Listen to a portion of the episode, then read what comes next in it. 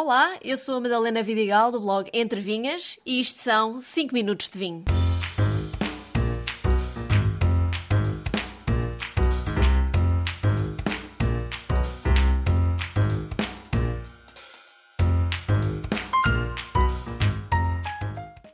Difícil tarefa é esta minha hoje de falar do Douro em 5 minutos. Esta região é grandiosa demais para se resumir a um episódio, mas é o desafio de hoje e vou conseguir. E o vinho do Douro que abri para este episódio foi o Quinta de Ventozelo, Vinha do Colmial. A vinha do Colmial situa-se junto à mata de Ventozelo e este vinho é um monocasta de Toriga Nacional, com os seus característicos aromas florais, assim como fruta vermelha, alguma acidez e muita elegância. Pareceu-me um vinho no ponto perfeito de consumo, mas certamente aguentaria mais anos em garrafa. A região vitivinícola do Douro ganha o nome do rio que a atravessa e inclui conselhos desde Mesão Frio a Freixo de Espada à Cinta. O rio tem vários afluentes que acabam por também definir a qualidade e característica dos vinhos aqui produzidos, como o Rio Corgo, Varosa, Pinhão, Távora, Rio Tua e Torto, Rio Sabor e Coa. Falando de sub-regiões, o Douro divide-se em Baixo Corgo, Cima Corgo e Douro Superior, isto na direção oeste para este.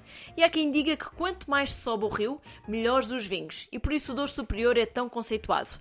Aliás, nesta sub-região foi criado e ainda é produzido o icónico vinho Barca Velha, com a sua primeira colheita em 1952 e até hoje só lançado para o mercado em anos excepcionais.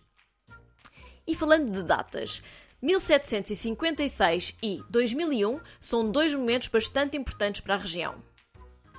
1756 foi o ano da primeira demarcação do Douro feita por Marquês de Pombal.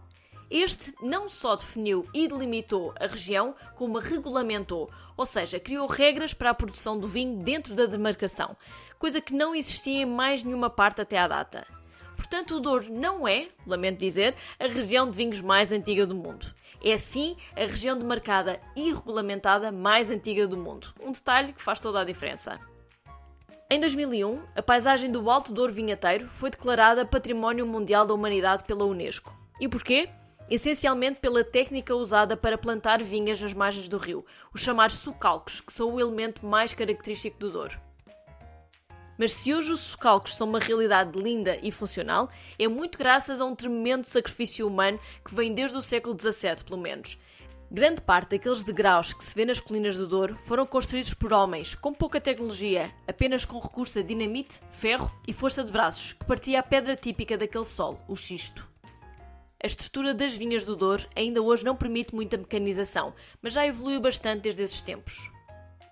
Outro momento que marcou a história e futuro do Douro foi Filoxera, praga de que já falei bastante por aqui.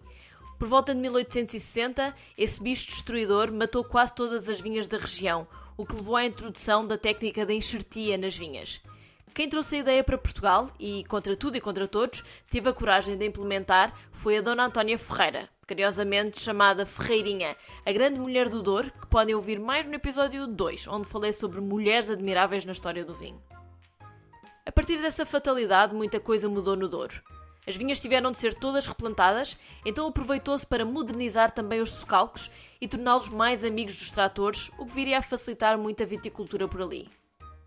Ainda hoje há muitos socalcos abandonados, são chamados mortórios. São terra que em tempo tinham vinhas, mas que morreram com filoxera e se mantiveram sem plantações até hoje. Quanto às castas, devo começar por dizer que no Douro existe uma quantidade imensa de vinhas velhas, e ali vinhas velhas é com mais de 50 anos. Se bem que com facilidade encontramos videiras já centenárias, e como falei antes, as vinhas velhas misturam inúmeras castas muitas vezes não identificadas. Diz que no Douro existem 9 meses de inverno e 3 meses de inferno, pois o verão lá é extremamente quente e tanto as pessoas como as videiras tiveram de se adaptar a este clima ao longo dos séculos. Por isso, nos anos 80, fez-se um estudo bastante aprofundado e minucioso para definir quais as melhores castas do Douro e recomendaram-se as tintas Toriga Nacional, Toriga Francesa, também conhecida como Toriga Franca, Tinta Roriz, também chamada Aragonês mais Azul, Tinta Barroca e Tintecão. Já nas brancas, as castas atualmente recomendadas são Viozinho, Rabigato e Malvasia Fina. Estas são as castas ainda hoje mais usadas, embora se esteja a fazer um excelente trabalho de recuperação de castas antigas e em desuso. Falando de categorias, aqui produzem-se DOC Porto, DOC Douro, vinho regional do e DOC Moscatel do Douro. Quanto ao vinho do Porto, para que não fiquem dúvidas, este nasce das vinhas do Douro e é produzido nas adegas da região. Apenas é levado para as caves de Gaia para envelhecer nas barricas e antigamente, a partir daí, eram levados de barco para outras paragens. Além do vinho do Porto, também aqui se produz um outro vinho fortificado, que é o Moscatel do Douro, mais conhecido por Favaios.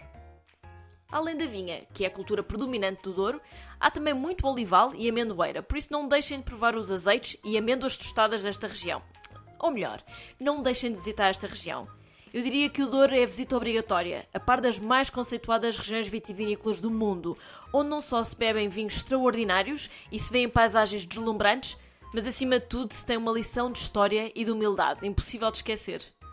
Um brinde a todos e até ao próximo episódio.